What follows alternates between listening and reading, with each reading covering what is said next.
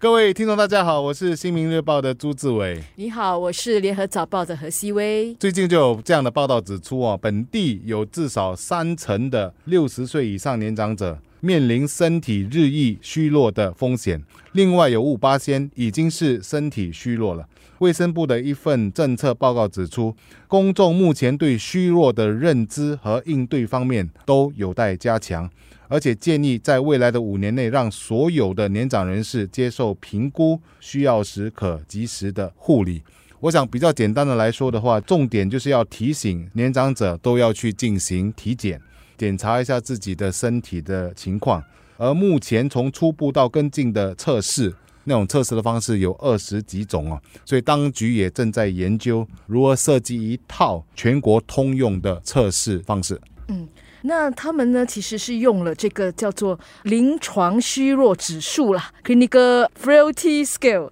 是把虚弱的程度哈分成一到九级啦。那一哈就是非常的健康啦、活跃啦，九呢是最糟糕的啦、最虚弱的。那我觉得可能大部分的人都会是属于三或四。为什么这样讲哈？一到三是属于比较健康的，但是三呢，你虽然你的疾病是受到控制的，但是你的运动是很少，可能你觉得。散散步就已经够了，也就是到四的时候，其实已经是虚弱了。可能很多人还不知道，还以为走走就可以了，够了这样子，没有去适当的做一些运动。我这边可能要提一下哦，什么是虚弱哈？其实从医学上来讲，我查了一下哈，虚弱在老年人当中哦，其实是很常见的一种健康状态。虚弱可以导致老年人身体抵抗力降低。难以承受健康有关的压力，而虚弱的特征又是什么呢？它会导致疲劳感的增加、不明原因的体重下降，甚至肌肉流失和软弱无力。所以虚弱也会增加残疾、住院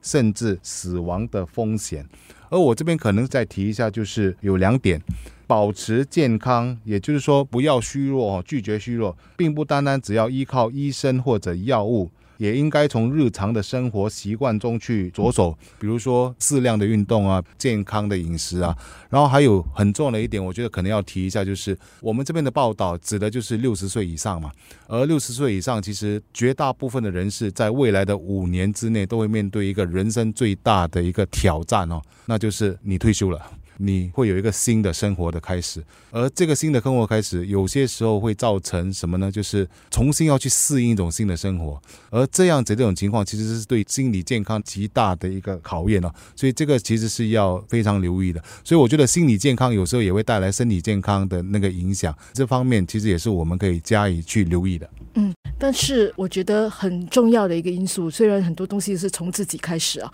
但自己真的要量力而为了。因为我们人到了六十岁以上，当然我们身体真的是逐渐的会衰弱啦。那如果说你还是强行的跟以前一样，哇，要去做剧烈的运动，跑步啊，跑步多久啊？然后拉哑铃，不要多重啊？举重要举到比自己的重量更重啊之类的话，我觉得可能也还是不能够复合的啦。呃，思维这样提议，就让我想起最近的一个例子哦，一个朋友已经接近七十岁了。然后他看到有一个沟渠嘛，其实那个宽度也不是太大嘛，他认为自己就这样一个步伐就可以跳过去哦，结果他跳过去了之后脚就受伤了。然后他其实有跟我说了一句话，印象还蛮深刻。他说：“这个年轻的时候做这件事，其实是很简单的、很容易的一件事，忘了自己已经有一点年纪了，所以这方面的那个一跳过去哦，就知道说不一样了。所以其实我觉得哈，很多人其实是还没有办法接受自己的年龄正在增长哦，然后自己的体力啊、肌肉的反应啊，啊其实已经大不如前了。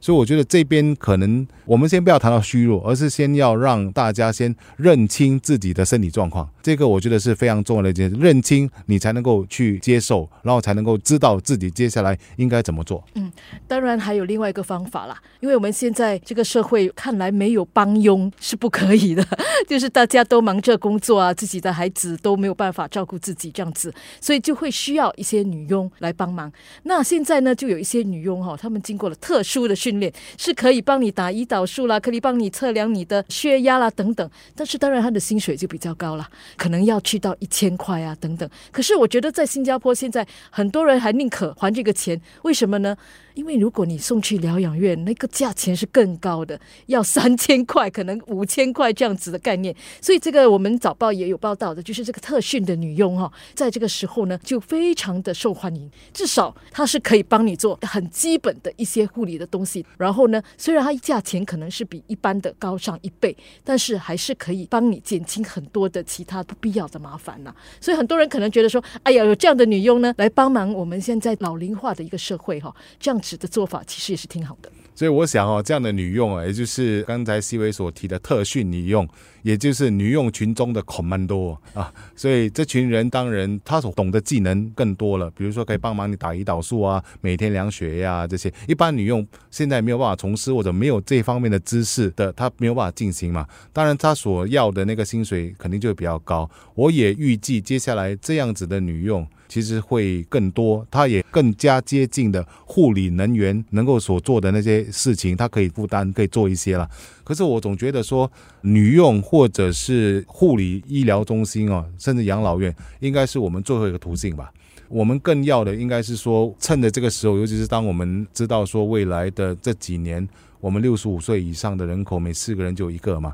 所以趁着这个时候，其实大家应该加强一种意识。就是我们还没有到这个年龄，可是即将步入这个年龄层的时候，我们先把自己的身体照顾好，了解一下什么是虚弱。然后我们应该做些什么，在身心这方面都做好准备，定时的运动，保持良好的饮食习惯，那么减少说我们最后可能需要去麻烦子女、麻烦女佣，或者说甚至最后要住进护理中心，这个我觉得应该是最后的那个途径。嗯，关键应该是在于说我们能够自己照顾好自己。对你讲到这个方面的话，我就觉得社交，社交是很重要的，因为很多时候我们会听到一些什么失智啊这样的一个情况，很多时候我觉得就是。因为他们在自己的社交圈子没有做好一些规划，可能一直觉得说：“哎呀，我看看书，哎，有刺激到我的脑力就可以了。”其实不是的，其实你真的还是要去跟人家有一些交流啊，等等，一起跳舞也好，一起去做一些什么东西都好，就是至少有一些社交来讲，